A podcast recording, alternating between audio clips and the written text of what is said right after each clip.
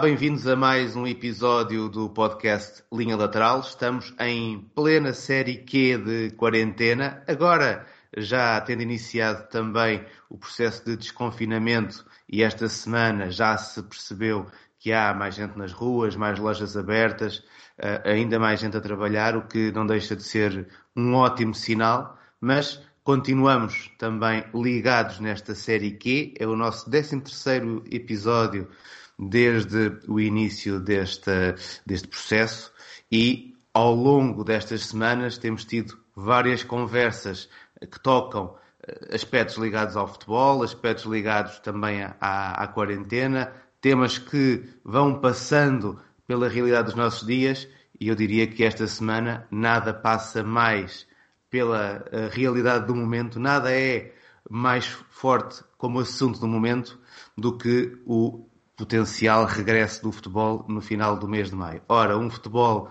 que vai regressar sem adeptos nas bancadas e para falar dos desafios que esse futebol vai colocar, nada melhor do que chamar à conversa dois nomes que estão intimamente ligados ao comentário e à narração de jogos de futebol, trabalhando na rádio e na televisão. Estou a falar do José Pedro Pinto, que é jornalista da Rádio Renascença e também comentador da Eleven Sports, e do João Gomes Dias, jornalista da Antena 1 e também atualmente comentador na Eleven Sports, depois de ter passado pela Sport TV.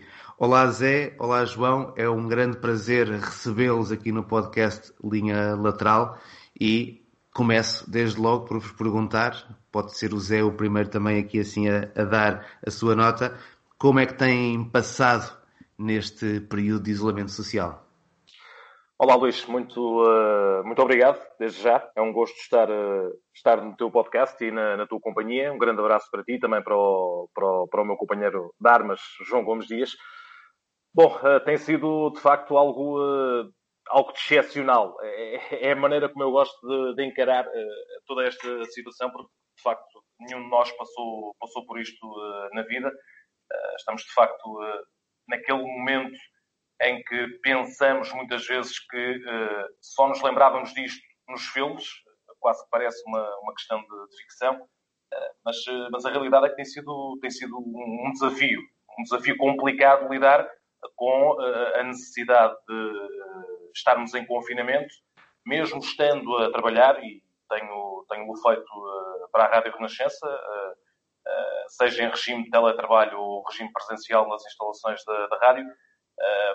infelizmente, com a, com a paragem dos, dos campeonatos e a paragem de, da bola a rolar, digamos assim, uh, não temos tido também esse grande prazer, porque é outra das, das grandes paixões da, da minha vida, para além da rádio também, uh, a televisão, a nível profissional, e não temos tido esse, esse gosto, esse prazer até de nos encontrarmos quase numa base diária para eh, fazermos aquilo que mais gostamos. E esse tem sido, eh, porventura, o desafio mais complicado, mais complexo de lidar, porque não estamos de todo habituados a isto.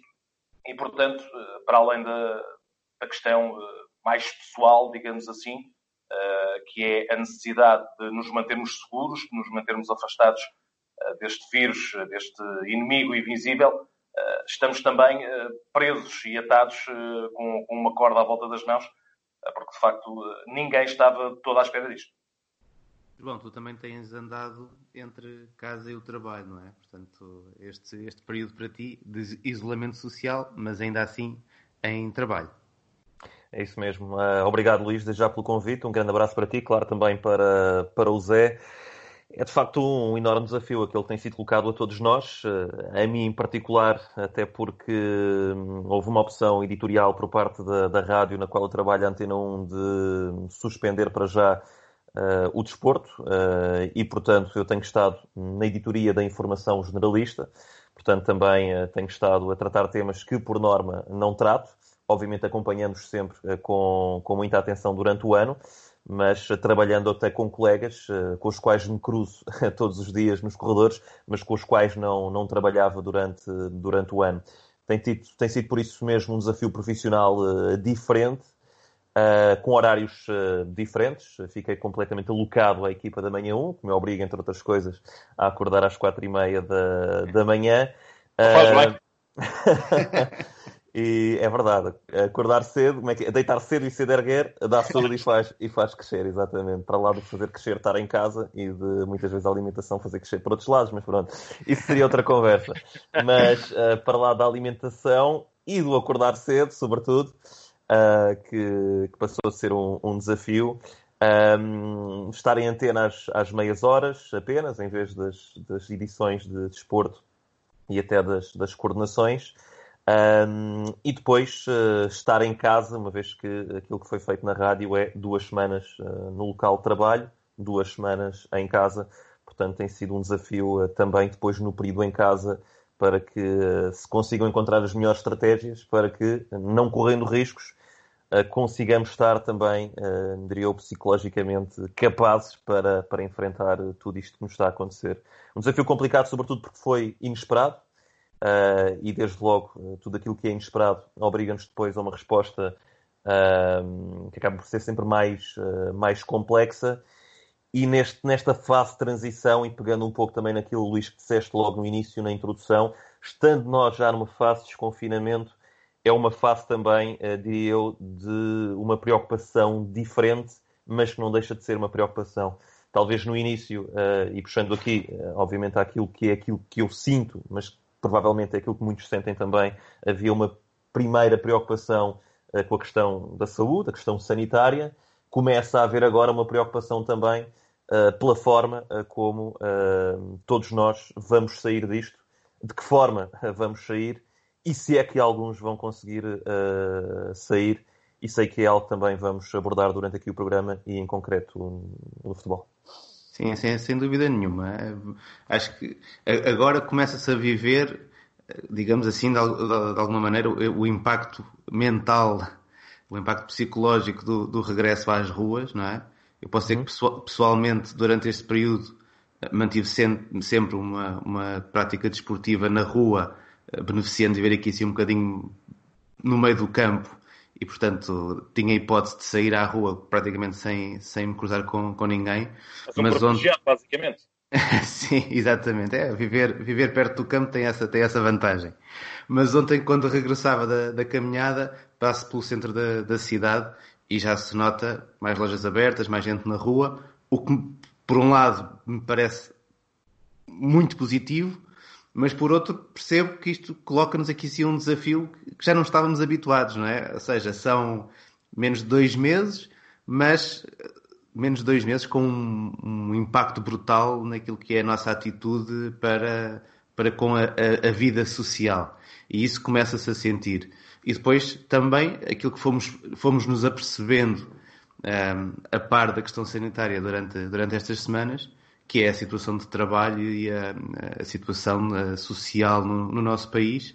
Obviamente, muita gente vai sair aqui com, com marcas profundas deste, deste período e eu creio que, de alguma forma, eh, era inevitável que isso tocasse todas as áreas da, da sociedade, como vai tocar o futebol, que é o tema específico que nos traz até aqui.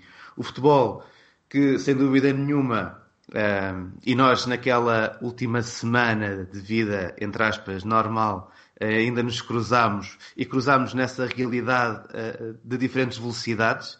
eu lembro-me de, estar, de estarmos naquela, naqueles últimos dias de, de Liga dos Campeões a ter jogos, uns com público, outros sem público.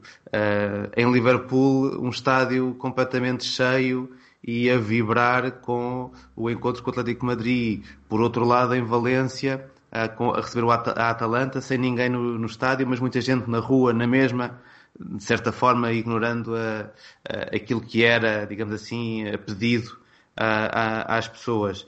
Aquela última semana foi uma semana de, de, alguma, de alguma confusão para, para todos nós, exatamente por essa surpresa, por essa um, total despreparação que tínhamos natural, não, não estou aqui a dizer que, é um, que isso era um problema, era natural que nós estivéssemos preparados para, para, para isto.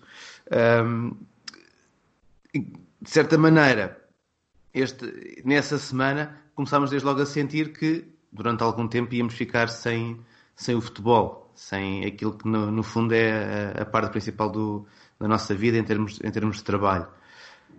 Fazendo aqui assim esse bocadinho, eh, essa marcha atrás no tempo, uh, João, na altura, nessa semana, o que é que estava na tua cabeça quando percebeste que não iria haver jornadas nem, nem em Portugal, nem na Alemanha, nem em Espanha, nem em lado nenhum? Uh, acho que era complicado naquela altura hum, tentar projetar aquilo que fosse em relação ao desfecho dos campeonatos, uh, se eram concluídos, não eram, a quanto tempo é que estaríamos uh, parados.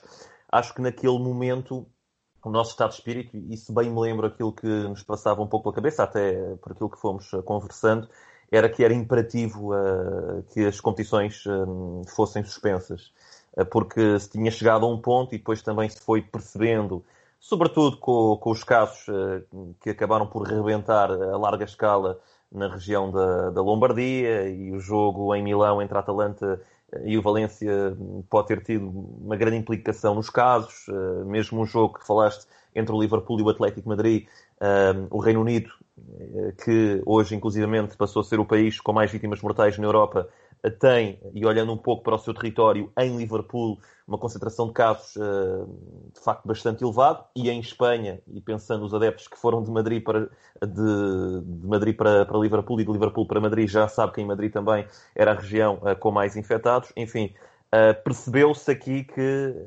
era completamente impossível continuarmos a ter o futebol no formato que, que o tínhamos e acho que uh, todas as pessoas com o mínimo de bom senso perceberam que na altura o único caminho a seguir seria o da suspensão das, das competições. Uh, houve algumas ligas que perceberam isso um, numa determinada altura. Uh, a UEFA foi sempre mais reticente e, como percebemos através do, dos exemplos que deste com jogos à porta fechada e outros sem ser à porta fechada, a fechar as portas aos adeptos e muitas vezes a querer quase que terminar eliminatórios um pouco à, à pressa.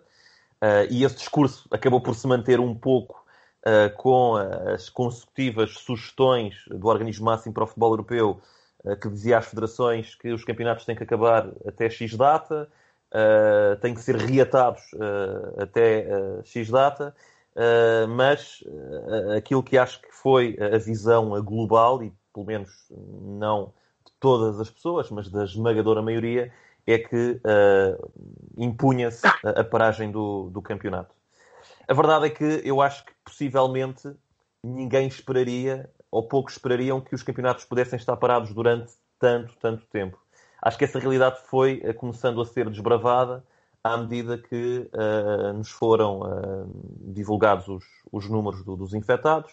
A partir do momento em que nós também fomos aprendendo um pouco mais, apesar de isso daria conversa para outros uh, podcasts e não seria apenas um, seriam milhentos sobre a forma como a informação nos é disponibilizada e, enfim, e a contra-informação e os números que aparecem em Catadupa, mas fomos aprendendo também a lidar com isto, percebendo que uh, isto estava para ficar e que dificilmente podíamos ter um reatar uh, das competições de forma breve, se é que poderíamos ter mesmo esse reatar das, das competições.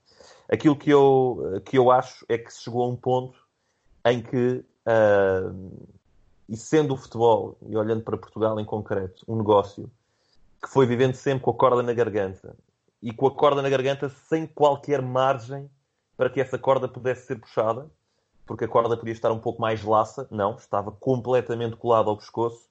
Se percebeu que atingindo um determinado limite, e penso que esse limite foi atingido, se percebeu que eh, se continuar parado, então pode ser o descalabro total. Porque racionalmente, isto é uma opinião minha, racionalmente, acho que não faz sentido nós decidirmos, uh, por exemplo, numa fase em que ainda eu, dentro do meu carro, completamente sozinho, não podia uh, atravessar a ponte de Lisboa para Almada, a não ser que tivesse uma justificação uh, profissional ou razões médicas, enfim, e já ter decidido, ser decidido também que era possível envolver milhares de pessoas, porque não estamos a falar apenas dos jogadores de campo, estamos a falar de todas as pessoas que estão envolvidas numa equipa e replicar isto por 18, desde o motorista do autocarro, ao preparador físico, ao fisioterapeuta, aos médicos, aos jogadores, às equipas técnicas, enfim, tanta, tanta gente que acompanha cada equipa, e decidir que isto sim tinha que ir para a frente. A única justificação, penso, que se pode encontrar nisto é que uh, o tal limite que se calhar muitos não esperavam uh, alcançar foi alcançado e percebe-se que se os jogos não forem realizados, então uh, temos aqui uma situação que nos pode levar para algo ainda mais desconhecido do que o próprio coronavírus. É que nós sabíamos que estávamos perante talvez uma pandemia, mas estávamos a tentar compreender que forma é que ela se podia disseminar na, nas sociedades. Estávamos a tentar compreender qual a melhor resposta que podíamos dar a nível sanitário. Estamos ainda a tentar compreender que forma é que a podemos combater melhor e tentando encontrar aqui formas de viver em sociedade que são diferentes. Eu diria que, e perante aquilo que disse Fernando Gomes, e já vamos analisar também isso mais à frente, estamos a entrar num território também do completo desconhecido. Pode ser uma visão bastante pessimista esta que eu estou a colocar aqui em cima da mesa, mas eu acho que uh, se não tivermos ah, a possibilidade de reatar os campeonatos, e não estou aqui a dizer que sou favorável ou não a eles, estou só a dizer que se não, tivermos essa possibilidade, podemos então mergulhar sim num território que, se calhar desconhecido é uma palavra curta. Uh, pode haver de facto uma mudança completamente radical daquilo que é o futebol, daquilo que, que o conhecemos. Eu acho que neste momento existe uma preocupação de facto enorme perante aquilo que poderá ser uh, o fenómeno desportivo, em concreto o futebol, nos próximos tempos e acho que a realização e uh, com isso depois também o encaixe financeiro uh, que, nomeadamente, os clubes possam, possam fazer, vai ditar aquilo que será o futuro da, da modalidade. Eu acho que estamos a viver um momento uh, histórico nesse contexto também, é um momento de mudança que pode nos levar para um caminho ou por outro e que são completamente diferentes caso consigamos ou não terminar as temporadas. Bem, naquela, naquela semana houve, pelo menos na, na, na, minha cabeça, e eu acho que terá sido algo que passou pela, pela cabeça de, de todos nós, uhum. um, houve a clara noção de que isto seria, seria, seria um acontecimento que queria ter diferentes velocidades conforme os países. Ou seja, eu confesso que quando começou a ser notória a situação em Itália, eh, pensei que, é, que em alguns países aquilo nunca, nunca se chegasse ao ponto em que se veio a chegar. Uh, eh, com uma paragem quase total da, desta, desta atividade na, por, toda, por toda a Europa. Ao mesmo tempo que tudo, que tudo parou, não é? também já se percebeu que neste regresso começa a, come, fica, fica notório essas diferentes velocidades, ou seja, o campeonato holandês já não volta, o campeonato francês já não volta, outros campeonatos estão a forçar, como é o caso de, de Portugal, um planeamento para, para esse regresso. Zé, como é que tu olhas para, para estas diferentes velocidades e como é que, de alguma maneira, poderá haver um enquadramento global para realidades que vão sendo diferentes país a país, mas que estão ligadas porque todos estes países ou estão ainda nas competições da UEFA ou acabarão por estar na da próxima temporada, comece ela em setembro ou em outubro. Olha, eu começo por olhar para isso com uh, aquela perfeita imagem do, uh, do pavio uh, a ir-se incendiando. pode, ser um, pode ser um pouco mais rápido, pode ser um pouco mais lento, porque lá está, estamos a falar, como dizias e bem, de velocidades completamente diferentes, de países para países. Mas se me permites, eu, eu, eu gostava de voltar à, àquela. àquela Força. que já frisaste e que o João também, que o João também frisou. E há uma palavra que também não me sai da cabeça uh, perante tudo aquilo que foi feito, quer uh, nos diversos níveis da sociedade, mas naquilo que uh, nos diz tanto ao coração, que é o futebol. E essa palavra é irresponsabilidade. Porque aquilo que se passou naquela semana, naquela semana em que se dinamita por completo, porque já todos perceberam, como dizia bem também o João, no caso do, do jogo entre a Atalanta e o, e o Valência em Milão e até o próprio jogo da, da segunda mão uh, no Mestalha, na comunidade valenciana, uh, foi de facto o rastilho para uh, se incendiar não só o fim do futebol naquela semana, mas também a mudança para esse patamar desconhecido que é lutarmos contra este vírus que de facto pode estar escondido em qualquer lado. E a partir do momento em que a UEFA decide sobrepor jogos e não definir regras, porque se quisermos dar o exemplo uh, do, do Atalanta-Valência, já falaram no, no, Liverpool Atlético de Madrid, uh, eu lembro-me do Leipzig-Tottenham, com o estádio completamente cheio, a escassos dias de Alemanha também entrar numa, numa espiral completamente uh, negativa e, uh, e, catastrófica. Portanto, se nós pegarmos, se pudermos, se pudermos fazer o paralelo entre aquilo que se passou na semana da irresponsabilidade e agora, nesta semana, em que estamos a tentar fazer com que o futebol sobreviva, uh, deram-se deram passos que nunca se pensaram uh, ser dados. E daqui a pouco vamos falar dessa, dessas propostas do, do Presidente da Federação Portuguesa de, de, Futebol. Mas há de facto que encarar cada vez mais o futebol não como um mundo à parte, não como algo de diferente, porque estamos todos, e agora percebemos isto, só agora é que vamos realmente perceber isto, estamos todos no mesmo barco. E aquilo que fazemos no futebol tem implicações para o resto da sociedade e do que resta da sociedade também tem implicações para aquilo que é o futebol. Agora, concretamente, em relação às velocidades eh, distintas, a UEFA, neste caso, está a lavar as mãos, porque a UEFA percebe que não tem poder para se sobrepor uh, a governos centrais, aos governos de, de cada país, naquilo que é a imposição das leis consoante cada caso. Porque já o dissemos aqui, Itália é um caso, Espanha é um caso completamente diferente. Nós, de um ponto de vista mais positivo, em Portugal, somos outro caso. França é outro caso.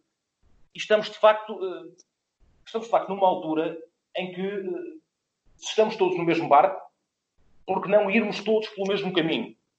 Porque não estarmos todos unidos nesta situação de perceber que se em França se tomou a decisão de acabar, se na Holanda se tomou a decisão de acabar, na Bélgica decidiu-se depois passou-se a não decidir e vai-se decidir a 15 de maio pelos vistos.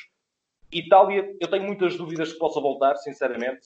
Espanha, apesar da muita boa vontade do, do Sr. Javier Tebas eh, por oposição a, a, muito daquilo que tem sido feito, agora um pouco mais eh, pela, pela lógica da política no futebol, eh, do Sr. Rubiales, o Presidente da, da Federação, e aquilo que se passa em Inglaterra, eu muito sinceramente, eu não, eu não quero que me interpretem mal, não quero que, que, que, me levem a mal, porque eu gosto disto uh, tanto ou mais do que qualquer um de nós.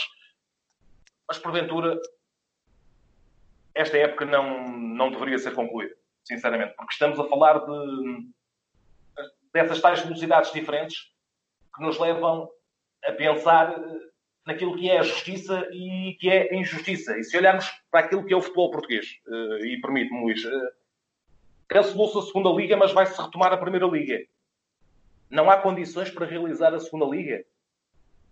Voltando ao critério da, da, da justiça e da injustiça.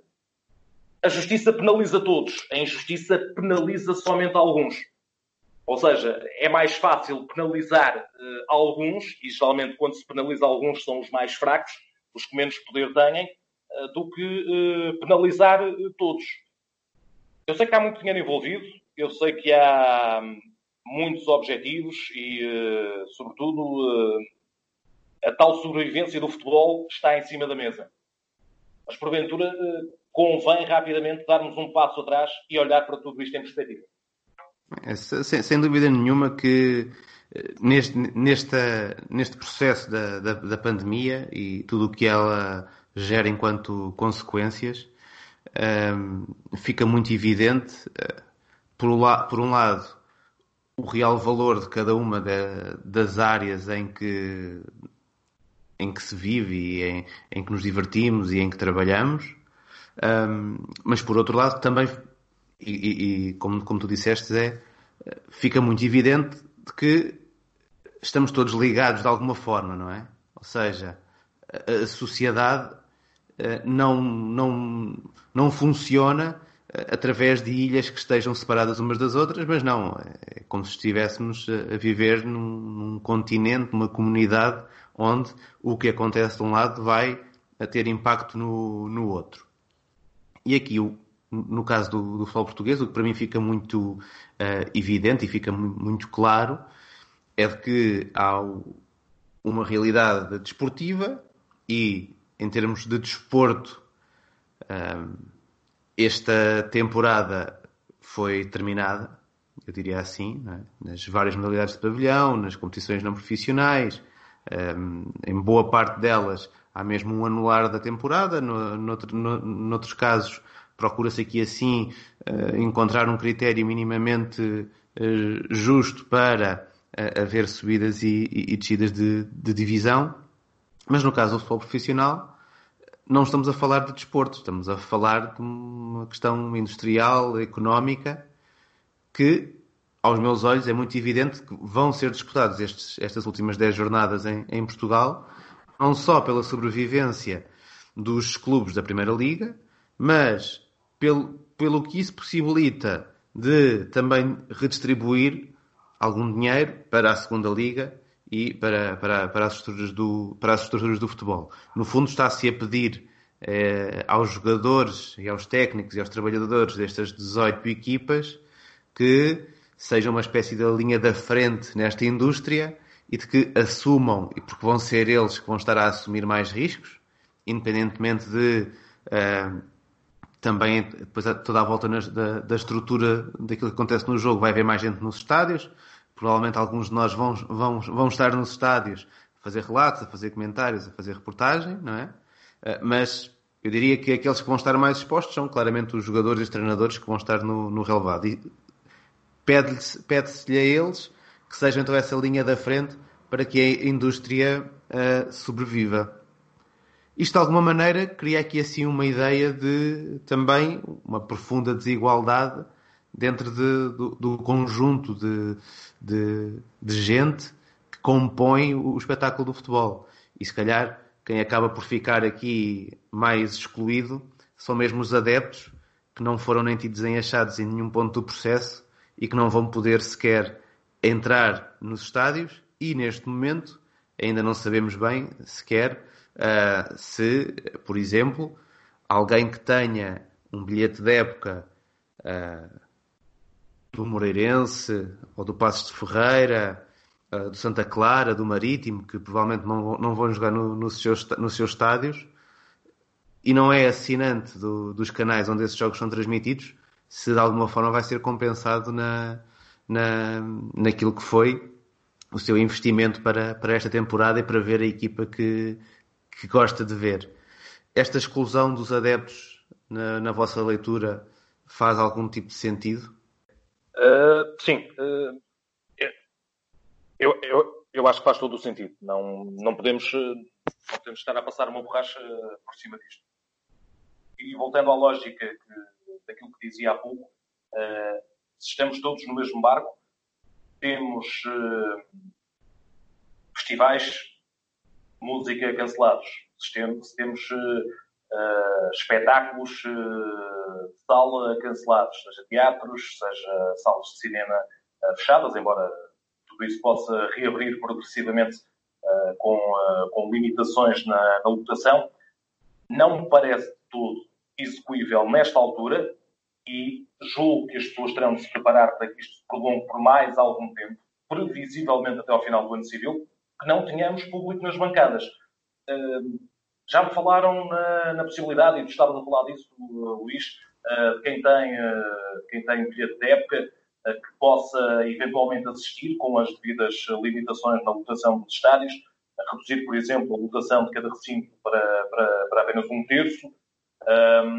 Mas vamos, vamos colocar o cenário concreto, então, por exemplo, do Estádio da Luz. Um terço do Estádio da Luz, 20 mil pessoas mesmo que dentro do estádio estivesse tudo preparado para que houvesse distanciamento social e que uh, as pessoas uh, não, uh, não, não tivessem que se cruzar dentro do estádio, nas bancadas. Então, como é que era a entrada? Como é que era processado o controle à entrada? E depois à saída. 20, são 20 mil pessoas, não, não nos esqueçamos disto. São sempre 20 mil pessoas que vão estar concentradas num recinto, falando, no caso mais mais dramático, mais expressivo, digamos assim, que é o Estádio da Luz, mais uh, uh, as cerca de 100, 150 pessoas que terão de estar uh, acreditadas, mais jornalistas 170, 180, vá, pronto, vamos, vamos ampliar isto para, para 200, mais 200 pessoas que estarão acreditadas para estar uh, no estádio. Seja jogadores, treinadores, uh, árbitros, delegados da Liga, observadores dos árbitros, funcionários, dirigentes, nós próprios jornalistas. Estamos a falar aqui de um cenário muito complexo para o, para o controle das autoridades, logo à partida. Eu acho que, a partir do momento em que o futebol tem de voltar para lutar pela sua sobrevivência, na tal linha da frente que referias e, e bem, porque é uma, é uma excelente expressão, Luís, o adepto vai ter de perceber que uh, este, esta nova normalidade, uh, já, já, ouvimos todos os ministros eh, deste país uh, a abordar este novo contexto da nossa vida desta forma, essa nova normalidade vai prolongar-se no tempo. E as pessoas terão progressivamente e rapidamente ter essa consciência. Não vamos poder ter adeptos nas bancadas, nos estádios, eu vou dizer pelo menos até ao final do ano civil, porque temos inclusivamente o risco de uma segunda vaga que pode surgir cada vez mais cedo. Eh, as previsões estão sempre a puxar o calendário um pouco para trás. Era mais para o final do ano, depois já era para outubro. Depois, se não cumprirmos eh, também a nossa própria responsabilidade, o nosso dever cívico, essa vaga poderá ser antecipada até para o verão e a partir daí vamos todos dar não um passo atrás, vamos dar três, quatro, cinco, seis passos gigantescos atrás.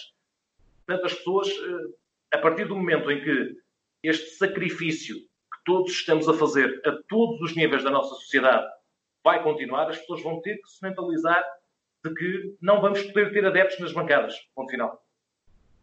João, tu, de, de nós três, é, é, és aquele que mais vezes, né, nestes últimos nestes últimos anos trabalha mesmo junto à, à, ao relevado, não é? Como uhum. a fazer reportagem no, nos jogos uh, transmitidos pela, pela Antena 1. Uh, na tua experiência, o que, é que qual será a grande diferença entre, de facto, ter um estádio de Alvalade, um estádio da, da Luz, um estádio do Dragão uh, praticamente cheio, ou ter ban as bancadas completamente vazias no momento de um jogo oficial?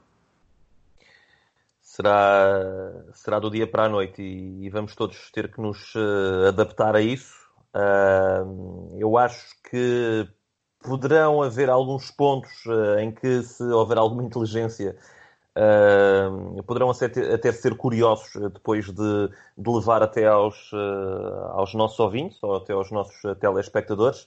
É certo que, e pegando aqui, por exemplo, no, na questão da rádio de que falavas, Uh, é óbvio que eu, estando lá, uh, embaixo, junto ao relevado, uh, tentava muitas vezes direcionar o microfone uh, para, para os adeptos, para também alimentar aquele coro que vem das bancadas e que dá um outro colorido ao jogo e que permite também às pessoas, e isso tem que ser sempre também o nosso objetivo, colocar as pessoas, mesmo estando longe fisicamente, quase que dentro do, do estádio, através do, do registro sonoro.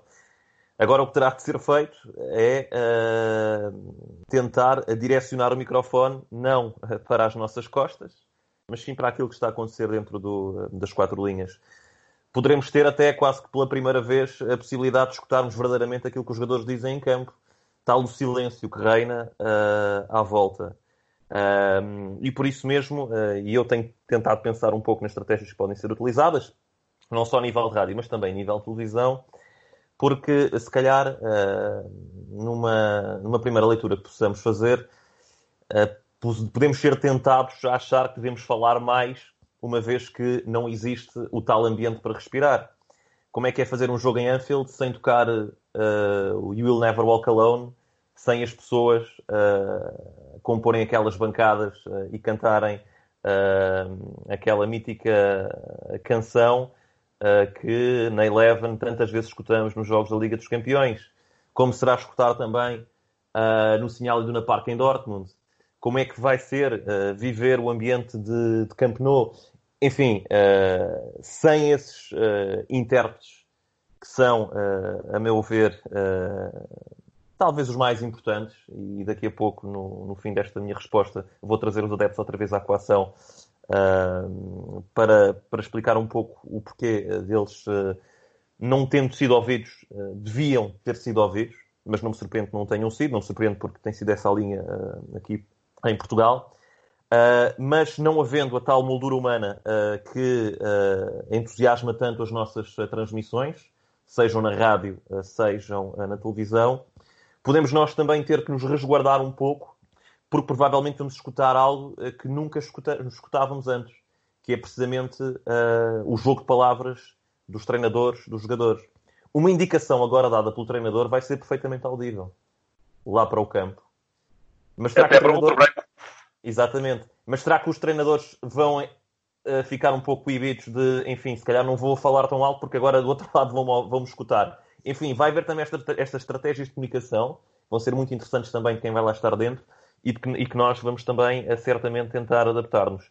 Eu acho que uh, o nosso silêncio neste caso, juntando ao silêncio que infelizmente já vai reinar nas bancadas, pode ser proveitoso para trazer às pessoas uh, outro tipo de comunicação uh, que não estavam habituadas. É, Deixa-me deixa só tocar, tocar em um ponto, depois já, já, já voltaremos uhum. outra vez à, à, à questão do, do, escutar ou não os adeptos, uhum. mas já todos nós tivemos a possibilidade de fazer jogos à porta fechada, não é? Uhum. E, portanto já, já temos uma noção daquilo que nos espera de alguma forma, apesar de ser de uma realidade diferente, porque uma coisa é fazer-se um jogo no meio de uma temporada em que não tem público e é uma exceção, outra é realmente uh, teres que começar a pensar como é que vais gerir o teu trabalho, a tua forma de intervir no, naquilo que é o jogo uh, ao longo de várias semanas e, e meses, que eu, isso aí também me parece que é, que é certo que, que, irá, que irá acontecer. Um, mas em relação à questão de, de ouvir os treinadores, também, ou, ou como adeptos ou, ou, em trabalho, também já, já nos aconteceu ver, uh, por exemplo, uh, jogos amigáveis ou aqueles jogos de preparação até uhum. a meio da semana entre, entre equipas e, e percebemos que ali os treinadores, mesmo tendo uma equipa do, do lado contrário, uh, intervêm e, e falam e, e, e, reagem, independentemente de estarem a ser ouvidos ou, ou não estarem a ser uh, ouvidos. Eu acho que aqui assim, o que vai ser curioso, não tanto na primeira, na, na primeira eh, jornada que, que, se regresse sem, sem público na, nas bancadas, mas depois na segunda, que é como é que os treinadores e os jogadores vão reagir ao verem-se, não é? Porque eles depois vão poder ver a transmissão, diferente de um treino, vão poder ver a transmissão e aí vai haver conversa, de certeza, vai haver conversa sobre aquilo que foi ou a indicação do treinador ou uh, as bocas de um jogador para o outro ou para o árbitro. E quando eles regressarem depois de ter esse conhecimento, aí vai ser interessante perceber como, como é que eles uh, poderão reagir. Mas querias falar em relação Sim, aos é, adeptos serem é. ouvidos uhum. e a mim também é um, é um ponto que me interessa Diz-me é. lá qual é a tua opinião sobre isso. Eu não, eu não me estranha que os adeptos não tenham sido escutados porque tem sido essa a política. Eu ficaria muito surpreendido é se os adeptos tivessem sido escutados, porque se eles nunca são escutados, porque é que haveriam de ser escutados neste, neste momento? Nós temos jogos a horas proibitivas, temos uh, horas proibitivas uh, ao domingo ou à segunda-feira, impedindo uh, claramente que os adeptos possam acompanhar as suas equipas. Uh, temos um desrespeito total uh, também ao nível dos, uh, dos preços, até ao nível da, da, forma como se tenta cativar as pessoas para, para, o, para o futebol. não há praticamente atividades fora do estádio que possam querer levar uma criança para que goste do futebol, sem que ela corra o risco depois também dentro do estádio a ser confrontada uh, com uh, uma série de episódios que, que nada contribuem para a educação da mesma. Enfim, se os adeptos têm sido desrespeitados ao longo do tempo, numa série de circunstâncias, muito admirados ficaria se agora uh, pensassem nos adeptos. E mais uma vez eles não foram tidos em conta. Não há respostas para aquilo que tu disseste. Algum adepto tem bilhete de época. Uh, como é que vai ser agora? Já a resposta para ele? Não. Uh, e acho que não vai haver, sinceramente, tão, tão cedo, porque essa não é uh, a prioridade de quem gere os, os campeonatos.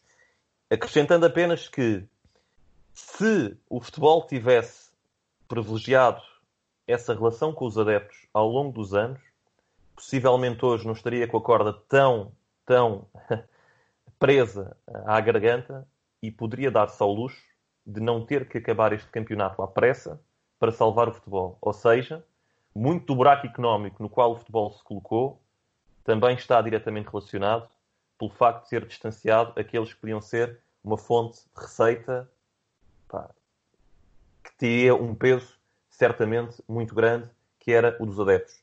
Porque os adeptos poderiam contribuir não só enchendo os estádios uh, com a questão da bilhética, não só também no tal conjunto de atividades que podiam existir à volta do futebol. O que o futebol fez em Portugal nos últimos anos foi claramente afastar as pessoas.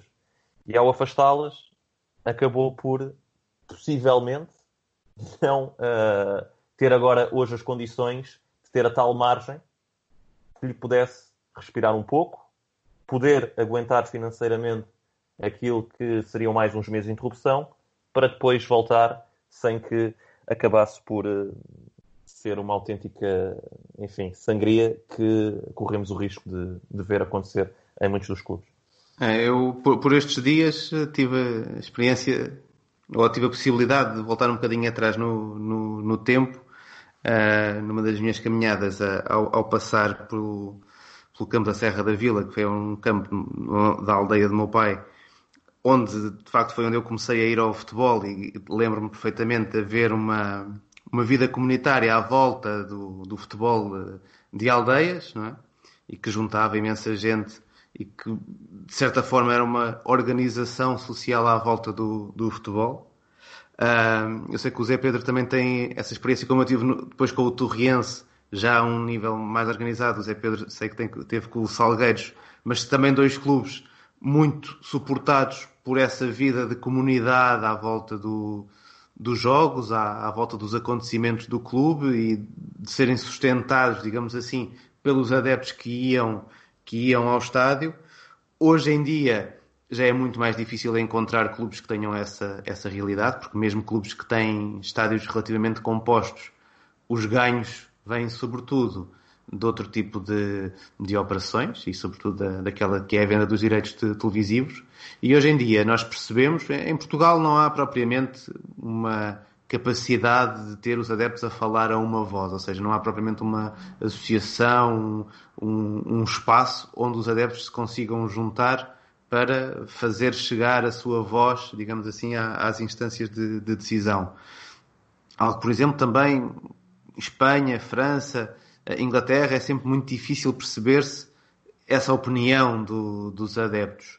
Eh, na Alemanha tem funcionado um pouco ao contrário, no sentido em que, eh, de facto, há uma clara linha de contacto, sobretudo entre os adeptos ultras, que conseguem, em muitos casos, fazerem marcar a, a sua posição. Mas aquilo que vem como resposta eh, hoje em dia de quem organiza os jogos, das ligas, de, das federações, da, da UEFA, é que o futebol, sendo um jogo global, já não interessa tanto o adepto do, do, do Moreirense uh, que vai ao estádio, porque quem paga é o adepto que está em casa uh, a ver o jogo. Já não interessa tanto o adepto do uh, Manchester City, que é que tem um bilhete de época há 30 anos, porque o Manchester City é importante de igual forma para adeptos na Ásia, na América do Norte, na América do Sul, em África, onde, onde seja.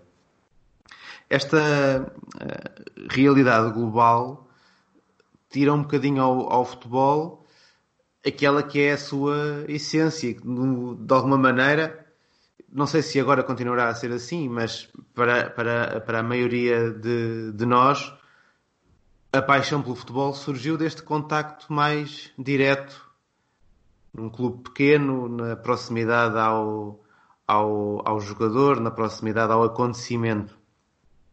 Um, como é que nós conseguimos levar algo deste espírito comunitário, e quando digo nós, digo nós enquanto sociedade, para um mundo que por um lado é tão global e que depois vê a sua, o seu globalismo tão atacado por esta pandemia, Zé?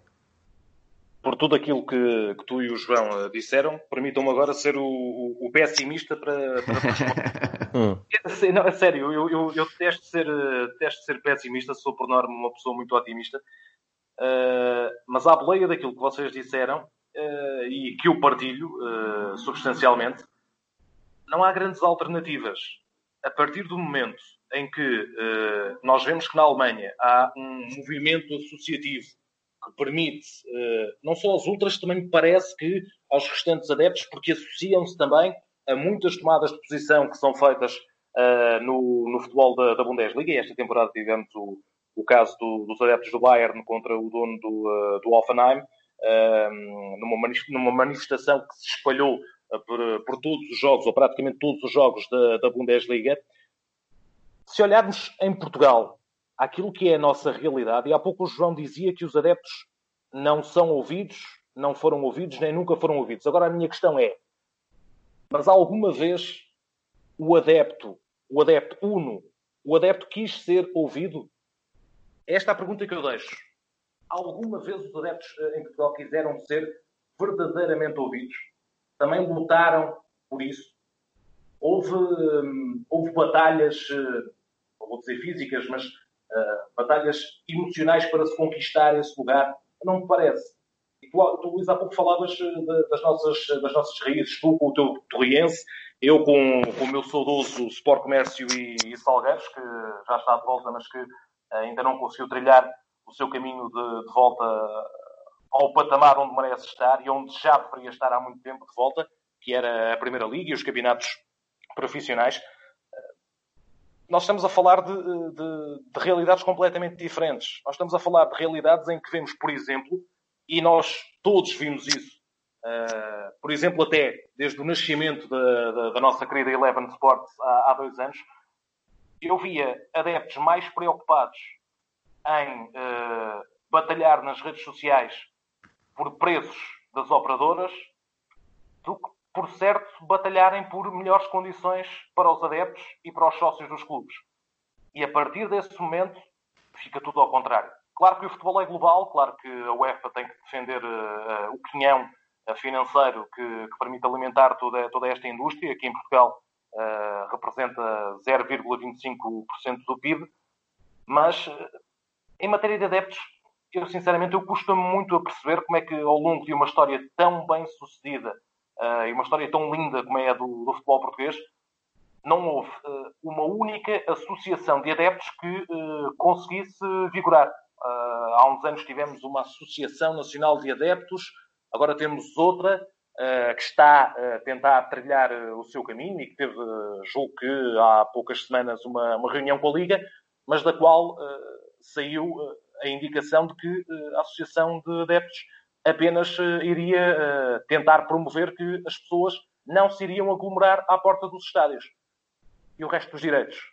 E quando isto voltar à normalidade, como é que vamos lutar por aquilo que os adeptos merecem cada vez mais, de condições, de preços de bilhetes muito mais acessíveis do que aquilo que, que são praticados nesta altura, com limites, com tetos eh, de, de preços para, para adeptos que não são sócios, que, pelo facto de serem sócios, beneficiam de condições especiais, e bem, mas eh, não ter este, este fosso tão alongado entre aquilo que são os direitos dos sócios e o direito do, do comum adepto que, porventura, 80% da época gosta de estar em casa e tem o seu direito de ver o futebol pela televisão ou de ouvir o futebol pela rádio e depois, pontualmente, quer ir ver um jogo querem ver o jogo, uh, querem ver o derby, querem ver o clássico, querem, querem ver o jogo das competições europeias, querem ver o jogo da seleção nacional. Em Portugal, contrariamente àquilo que se faz na Alemanha, em França, em Inglaterra, em Espanha e em Itália, o adepto em Portugal não lutou devidamente pela sua representatividade. É aquilo que eu acho. Muito bem. É, há pouco o João Gomes já me deixou aqui a pensar nesta questão do deixar respirar um bocadinho o silêncio na, nas transmissões do, dos jogos que teremos pela frente a partir do fim do, deste mês. E tu, Zé, já pensaste nisso? Já, já refletiste um bocadinho sobre o que é que vamos ter que fazer nestes eh, jogos sem, sem público nas bancadas? E também tendo em conta as tuas eh, já experiências anteriores a, a comentar jogos onde não havia público no, no, no estádio? Vamos começar por aí. Uh, há pouco também falaste... eu, sei, eu, eu, sei, que tens uma história muito boa com o Paulo Souza, se não me engano. uh, uh, mas, mas sim, podes responder. Não, não, era a porta fechada, quase que parecia. Era liga, o Bordeus uh, Dijon. Uh, epá, estavam, sei lá, 3 mil, 4 mil pessoas nas bancadas. O jogo foi uma terça-feira. Uh, ainda por cima, foi, foi, já esta temporada, antes da, antes da pausa, antes de, de parar tudo devido, devido à Covid-19. Um, e no último ano da, da, taça da Liga Francesa, porque iria ser colocada em suspenso a partir da próxima temporada e vai ser colocada em suspenso a partir da próxima temporada, uh, e ouvia-se ouvia de facto tudo, um, tudo mesmo. E Paulo Souza ou não, ou, ou não se apercebeu, ou, ou, sinceramente estava tão embrenhado no, e concentrado no jogo que uh, acabou por, por ignorar uh, que estava a entrar no, nos microfones da, da transmissão uh, televisiva, que transmitimos também em Portugal através dos canais Eleven Sport. E pronto, foi uma série de, hum, de impropérios e de palavrões que me levaram também a, a, um grande desafio que foi tentar primeiro controlar-me, até porque vocês sabem que eu patino facilmente com, com algumas coisas. Uh, e perco um bocado o fio à meada. mas, uh, uh, mas, foi, mas foi curioso. Em, em, relação aos jogos à porta fechada, vocês falaram há pouco disso. Nós já vivemos os jogos à porta fechada, mas com um caráter excepcional. Mais, mais excepcional do que aquilo que, aquilo que está a acontecer agora, que se vai tornar uma, uma regularidade a, a médio prazo. Eh, porque estaríamos a falar de, de, problemas de comportamento dos adeptos e uh, seria decretado um jogo à porta fechada para uma equipa, uh, pronto, com, com, com, efeitos muito menos nefastos e muito menos prolongados do que aquilo que vamos enfrentar agora. Há aqui um, há aqui um ponto que eu gostava de, de referir em relação a, a, esse desafio para aquilo que é a narração e o comentário e o relato, não só na televisão, mas também na rádio. Eu não sei se isto funciona da mesma forma convosco, mas comigo funciona uh, funciona muito assim. E, uh, e, o que é que isto quer dizer? Quer dizer que eu uh, muitas vezes suporto-me naquilo que é o barómetro das bancadas, naquilo que é o ritmo, naquilo que é o contágio das bancadas e que dita claramente em, que, em que forma é que o jogo está a ser disputado, em que ritmo é que está a correr. Sem público nas bancadas, será será contra, contra a natura, contraproducente. É necessário não ter esses adeptos nas bancadas, mas eh, para nós que estamos uh, do outro lado, uh, nas narrações e nos relatos, será uh, algo de muito interessante perceber como é que vamos funcionar sem esse barómetro. Esse barómetro do calor, esse barómetro da, da emoção, esse barómetro não só para nós, mas também para os próprios jogadores. Como é que eles vão reagir? Como é que eles vão eventualmente celebrar um golo? Vão ter aquele instinto de se virar para a bancada? Vão entrar em campo e vão saudar as bancadas? Para eles vai ser diferente, para nós vai ser também muito diferente e, e, e mais complexo para conseguirmos uh, alimentar eh, aquilo que é uma transmissão uh, televisiva ou uma transmissão radiofónica. Uh, e há pouco o João dizia bem que será interessante também abordarmos a questão do, dos silêncios, deixar respirar o silêncio. Eu acho que pode ser uma boa forma de percebermos uh, definitivamente, porque com os adeptos nas bancadas não temos esse privilégio aqui, entre aspas, de perceber o que é que é dito lá dentro, seja com impropérios ou não, depois logo, logo veremos quem é que será mais controlado desse ponto de vista, uh, mas percebermos, sobretudo, uh, de que forma é que poderemos eventualmente voltar a uma realidade que uh, todos conhecemos, alguns mais do que outros, mas todos conhecemos um pouco, uh, de ir ver um jogo de distritais e de ter meia dúzia de pessoas nas bancadas e ouvir tudo aquilo que se passa. Eu acho que será muito interessante também esse ponto de vista. Sim, sem dúvida nenhuma. para já, eu acho que o jogo vai, vai mudar, ou seja, não percebe-se por aquilo que dizem os jogadores, que, é diferente uh, e que é muito mais exigente a nível da concentração, uh, aquilo que vão ter que fazer nos jogos um, sem público na, nas bancadas. Ainda que, por exemplo, na, esse, esse dos, dos, últimos jogos que foram, foram disputados na, na Liga dos Campeões, o Valência-Atalanta acabou por ser um, um, um, grande jogo e com, e com muitos golos. Portanto, poderá haver algum alguma capacidade de animação no jogo em si, mas com exigência maior para, para, para os jogadores. E, e, de facto eu acho que vai ser uh, um ponto de, interesse podermos analisar como é que o jogo se modifica sem uh, haver o, o, os adeptos.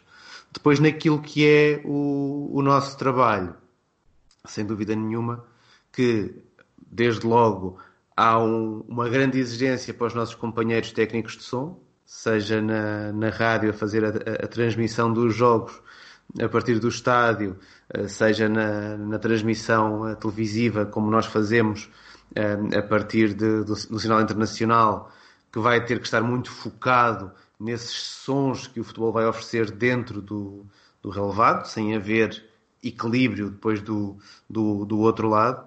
E, e, e, de facto, tenho, tenho, já comecei a pensar nisso e o, o quer o João, quer, quer tu, Zé, agora puxam-me puxam também aqui assim pela, pela reflexão de, por um lado, haver de quem faz, a, quem faz os comentários aqui uma, uma clara necessidade eh, que eu já sentia de acompanhar um certo ritmo daquilo que está a acontecer no jogo, nas bancadas e também na, na narração, mas que agora é ainda mais importante porque não temos uh, tapete por baixo, não é? Não, não se está a ouvir a, as bancadas, não se está a, a ouvir todo aquele ambiente que, que vem, que vem do, do, dos adeptos. Por outro lado, e sobretudo aqui assim na questão da rádio, nós já temos aqui uma obrigação de ser mais descritivos do que quando estamos na televisão, mas uma coisa que é uh, muito evidente quando estou a ouvir um jogo na rádio é aquela o, o, início do, do momento de perigo é antecedido a narração pelo som do estádio, não é? Ou seja, uhum. primeiro chega o som do, dos adeptos e depois é que aparece a descrição do que está a acontecer. E agora isso não, não, não, não vai acontecer. Estaremos aqui assim perante um quadro também em que o imediatismo do, do nosso comentário, da nossa narração, uh, vai ter que se expor a esta exigência de conseguir acompanhar ainda mais perto o ritmo do jogo, porque não temos aquela muleta da, das bancadas, João? Sim, é, sem dúvida, e, e sobretudo a tentar que esse imediatismo seja genuíno, porque ainda há pouco o Zé falava disso também. Uh, sem a tal vibração das bancadas, uh, não nos podemos deixar adormecer, porque pode haver uma. Às vezes, existe a própria tendência do, de, de, das bancadas acordarem a equipa, porque veem que o jogo está a adormecer. Uma vez que não vai acontecer isso, também aqui para os profissionais da comunicação social, não havendo, e não é que fossem as bancadas a acordarem-nos, mas é natural que, havendo um certo ritmo também no ambiente que existe no estádio, nós possamos ir atrás Agora, sem esse, sem esse ritmo, eh, existe essa necessidade de eh, estarmos sempre eh, atentos a que não exista qualquer momento de maior relaxamento, porque o ambiente será, obviamente, um ambiente mais, mais calmo. Porque os adeptos da casa não estão lá, os adeptos que estão, que acompanham, acompanham a equipa visitante, também não estão lá, portanto, nem uns estão contentes, nem os outros, não há ninguém a puxar, não há momentos de assobios, até de contestação, não há aqueles momentos mais, mais quentes. Portanto, uh, vai ser, acho que até uma nova aprendizagem para todos, mas que, se isto correr bem, e o correr bem aqui digo, se as jornadas forem prosseguindo sem que haja qualquer interrupção, obviamente que nos vamos uh, adaptando. Mais do que a questão do imediatismo, Luís, para responder concretamente à tua questão, acho que o maior desafio vai ser mesmo não haver uh, um certo, uma certa quebra eh, que seja depois demasiado acentuada uh, na questão da, da, narração do jogo, uh, fruto também de não haver o tal tapete sonoro que muitas vezes nos vai mantendo sempre lá em cima. É de facto um novo normal, um futuro cheio de desafios para o futebol, para as transmissões, para os comentários e a marcar a atualidade, como, como já fomos tocando também aqui assim, de certa maneira, ao longo da, do podcast, a marcar a, a atualidade. Esta intervenção de, de, Fernando Gomes, através de um texto publicado ontem em, em diversos jornais eh, desportivos e, e, generalistas, em que o presidente da Federação Portuguesa de Futebol, naquilo que é por um lado, uma reflexão pessoal, mas não deixa de ser a reflexão pessoal do presidente da, da Federação, vem, de certa maneira, uh, não aproveitar a oportunidade, mas expor este momento em que o futebol português teve que se olhar no espelho e perceber todas as suas fragilidades. Ou seja, um futebol que muitas vezes se constrói como exceção, neste, nesta altura percebeu que não é exceção e que faz parte de uma sociedade e que está integrado nessa sociedade e preso a ela de, de diversas formas. Queria ouvir a vossa opinião em relação a este momento de intervenção do, do Fernando Gomes e na, na, maneira como ele intervém também em relação a algumas críticas à organização atual do, do futebol, um certo reconhecimento também de culpas da, da, da Federação, mas colocando a Federação como exemplo para o futuro, até a uma revisão daquilo que poderão ser os futuros quadros competitivos, a futura centralização dos direitos uh, do, do jogo e, como uh, diz uh, Fernando Gomes, uma necessidade de todos participarem para que o futebol tenha realmente futuro, que, como ele diz até no título, não está garantido. João, como é que tu olhaste e sentiste esta intervenção do, do Fernando Gomes neste momento específico em que o futebol está parado, mas começa a olhar para a data do regresso? Eu acho que foi um aviso muito sério uh, por parte uh, do Presidente da Federação Portuguesa de, de Futebol. Uh, nós, e mesmo quem não está propriamente no, no, meio futebolístico, mas que, que vá acompanhando de perto o, o futebol, percebe claramente que aquelas palavras não foram escritas enfim, sem serem uh, pensadas uh, ponto a ponto, a vírgula a vírgula, e portanto tudo o que está ali uh, é de facto um aviso muito sério àquilo que, que, poderá ser ou que não poderá ser o futuro do futebol português. Porque o futebol viveu sempre no limite. Um, Fernando Gomes também falou na questão do futuro, mas olhando para o passado, ou seja, no, nesse artigo ele fala no passado o futebol não eh, olhou para o futuro, ou seja, viveu sempre o imediatismo, viveu sempre o presente, viveu sempre no limite, eh, para resolver apenas os problemas de hoje, não precavendo aquilo que poderiam ser os problemas do, do amanhã, porque pensava que esses problemas nunca haveriam de chegar. Um, e foram-se resolvendo sempre os problemas, uh, diriam, em cima do, uh, do joelho, sem nunca uh, se colocar em causa poderia haver um problema da dimensão que estamos a viver hoje e que coloca, uh, obviamente, uh, em causa a continuidade do, do futebol. Acho que será uh, um momento de mudança clara. Acho que, mais uma vez, fica nu que a Liga de Clubes é um organismo praticamente obsoleto, porque temos a Federação Portuguesa de Futebol a comandar todas as operações que, enfim, uh, que estão em cima da mesa no que diz respeito ao, ao reatar das, das competições. E acho que também é um sinal dado pelo Presidente da Federação Portuguesa de Futebol que, independentemente de as feridas serem mais graves ou menos graves, ou seja, mais graves no sentido em que não temos o reatar da competição, ou eventualmente poderemos ter uma primeira jornada a ser realizada e depois eh, poderemos ter testes positivos numa equipa, o que inviabiliza depois toda a continuidade do campeonato. E, portanto, aí as feridas serão maiores. Desde feridas mais leves a que serão uh, a, a, resolução do campeonato em moldes uh, que, são, que são diferentes àqueles que estavam projetados inicialmente, seja como for, vamos ter que, que ter aqui uma mudança.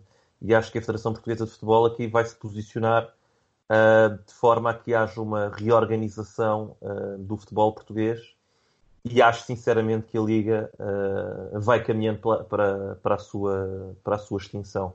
Com a Federação Portuguesa de Futebol a tomar conta do futebol português desde a base até à primeira e, e segunda ligas e depois aqui sim reside a minha maior interrogação: como é que vai ser possível fazer com que o futebol passe a ser pensado não apenas no imediatismo, mas a ser pensado no médio e no longo prazo para que, aparecendo desafios como este, não se corra o risco, não diria da extinção do futebol, porque acho que isso seria demasiado pessimista da minha parte, mas da extinção do futebol como o conhecemos hoje em dia e de grande parte das equipas. Eu acho que isso não pode ser colocado, de facto, de parte neste, neste momento. Se calhar há muitas pessoas que não estão a perceber muito bem a, a situação em que estamos. Porque se a situação financeira dos clubes era delicada numa aparente normalidade, o que será neste momento? Portanto, muitas interrogações, Luís, mais do que respostas, mas um posicionamento muito firme aqui da Federação Portuguesa de Futebol, na voz do, do seu uh, presidente, deixando aqui um alerta. Eu valorizo todas as palavras uma a uma e não as interpreto nenhuma delas como excesso de pessimismo ou de receio daquilo que possa acontecer. É, isso aí eh, claramente pareceu-me um, um, retrato da realidade do, do, do, futebol neste momento, de alguém que tem uh, trabalhado e pensado muito sobre o futebol que quer e acho que, de certa maneira, há uma consistência na ação de Fernando Gomes na Federação que agora se apresenta, se apresenta também como argumento para a sua ação de uma forma, se calhar, mais interventiva no, naquilo que é todo o quadro do, do, do, futebol nacional, assumindo o seu papel de regulador, mas querendo ir um pouco mais além ocupando eh, o espaço de quem até ao momento não foi capaz de se apresentar também como, como solução e, sem dúvida nenhuma, parece-me que as palavras de, de, Fernando Gomes tentam apontar um caminho para, para o futuro. Zé, como é que tu entendeste esta, este artigo que foi ontem publicado? Sob três pontos de vista. Em primeiro lugar, eh, e eh, indo também um pouco atrás daquilo que dizia, que dizia o João, a dura realidade de que uh, Portugal não tem uma liga, uh, eu não vou dizer com força, vou dizer sem qualquer tipo de força.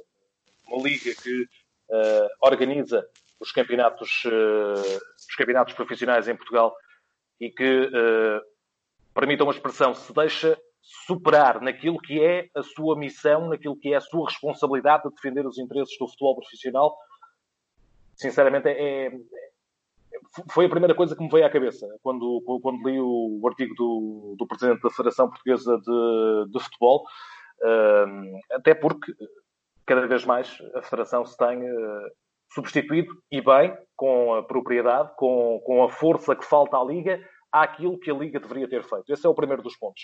O segundo dos pontos é uh, a necessidade que todos temos no futebol, em Portugal, de perceber e de ler uma única palavra que está no texto de opinião, no artigo de opinião do, do Presidente Fernando Gomes. Projeto. Projeto. Coisa que o futebol português nunca teve e que vai ter de começar uh, claramente a encarar como uma realidade obrigatória. Um futebol português sem projeto a todos os níveis, sem projeto desportivo do futebol, uh, sem projeto ao nível uh, da sua mediatização, da sua internacionalização.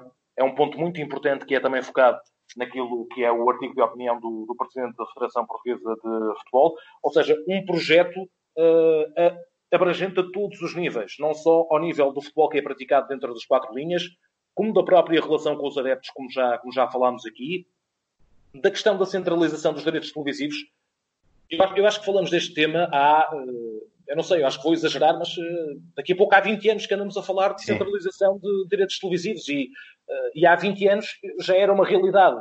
Há mais de 20 anos já era uma realidade em, em Inglaterra, em França, uh, em Espanha, também em Itália, na própria Alemanha, e andamos há 20 anos a falar de direitos televisivos centralizados para que todos possam ter uma fatia expressiva do bolo, que não fiquem apenas com as migalhas as equipas eh, do fundo da tabela, as equipas que lutam pela manutenção, as equipas da segunda liga, eh, para que haja um pouco mais de capacidade financeira para que o futebol português seja competitivo. Isto parece uma pescadinha de rabo na boca, mas a realidade é esta. Nós estamos a falar cada vez mais de um futebol menos competitivo, com a tal questão do, do, menor tempo útil de jogo que podemos ver ao nível do, dos campeonatos mais visíveis uh, ao nível europeu.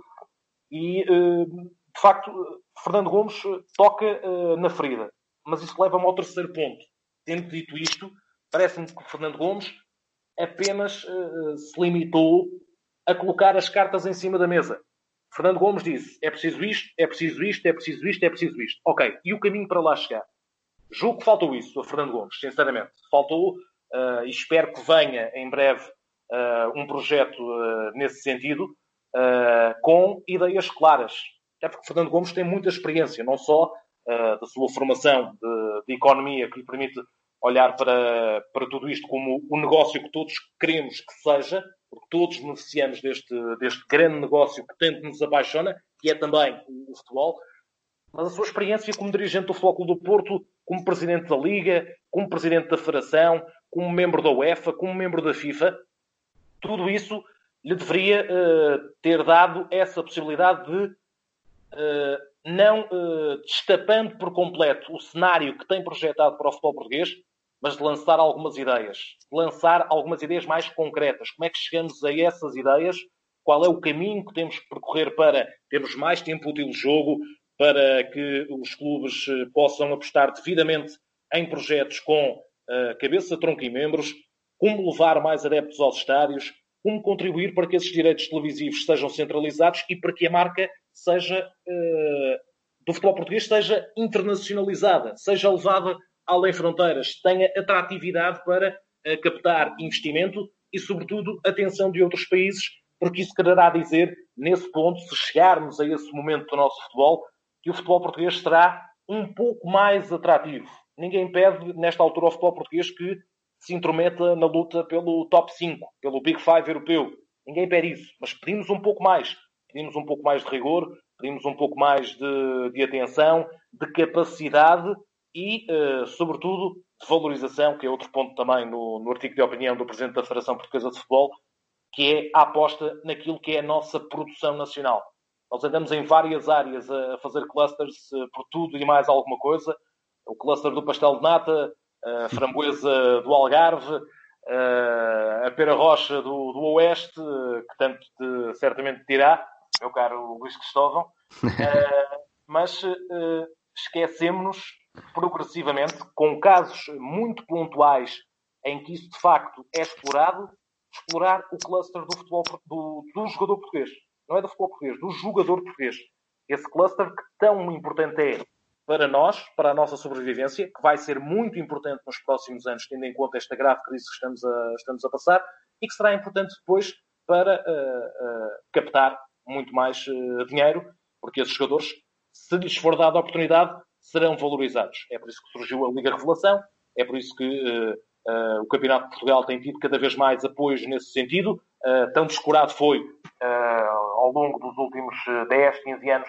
Agora, paulatinamente começa a ter essa, essa, essa visibilidade, essa, esse apoio financeiro da própria Federação para poder ser um campeonato mais competitivo e é esse o caminho que temos que, que seguir. Mas, de qualquer maneira, volto ao início. É preciso projeto. Projeto para o clube, projeto para o futebol português, uh, num todo, e, sobretudo, uh, fica o meu apelo a Fernando Gomes, dentro em breve, a curto prazo, que nos apresente o caminho, que nos mostre o caminho para lá chegarmos. É, muitas vezes tenho falado das questões de, de, liderança e dessa necessidade de liderança no, no, no, futebol português e claramente Fernando Gomes, com este artigo, marca o momento e espero, espero também eu que esse caminho venha a, a ser trilhado para o benefício de todos nós na indústria do, do, futebol, mas sobretudo para o benefício daquilo que é uma realidade que tem um potencial ainda enorme a ser explorado. Potencial enorme também tem esta conversa que, de facto, um, ocupou aqui assim esta mais de uma hora em, em que estamos juntos. Tenho que agradecer uh, a vocês os dois a, a disponibilidade para uh, estarem aqui no, no linha lateral. Um, agradecer uh, também uh, e confessar a minha profunda admiração pelo, pelo, vosso, pelo vosso trabalho. Tenho o prazer de, de dizer que sou vosso colega na, na Eleven Sports dos dois, com, com o João também a, a, a partilhar a antena, a antena 1, mas de facto esta conversa para mim não é surpresa, acho que não, será surpresa para muita gente, mas com certeza haverá uma ou outra pessoa que, eh, não tendo ainda tido no, no passado a oportunidade de vos escutar, percebe que em vocês os dois está muito daquilo que é o enorme valor que o jornalismo nacional tem e terá que aproveitar no, no futuro. Zé e João, muito obrigado aos dois. Obrigado. Um obrigado também. Um enorme gosto, obrigado por essas palavras e foi um enorme prazer, como é sempre, trabalhar contigo e também com, com o Zé. Está assim, obrigado, está assim eh, fechada esta edição do podcast Linha Lateral. Nós já sentimos aí os ecos da bola começar a rolar, mas por enquanto vamos ainda continuar também com esta série Q. Por isso mesmo, voltamos na próxima semana com essa indicação habitual para nos uh, deixarem alguma opinião, alguma sugestão. Têm, como sempre, nossa, a nossa presença nas redes sociais, quer no Facebook, quer no Twitter, através do Linha Lateral Pod, ou então contactando diretamente nas contas do Twitter, a minha Luís Cristóvão ou a do Tiago Estevão. Até para a semana!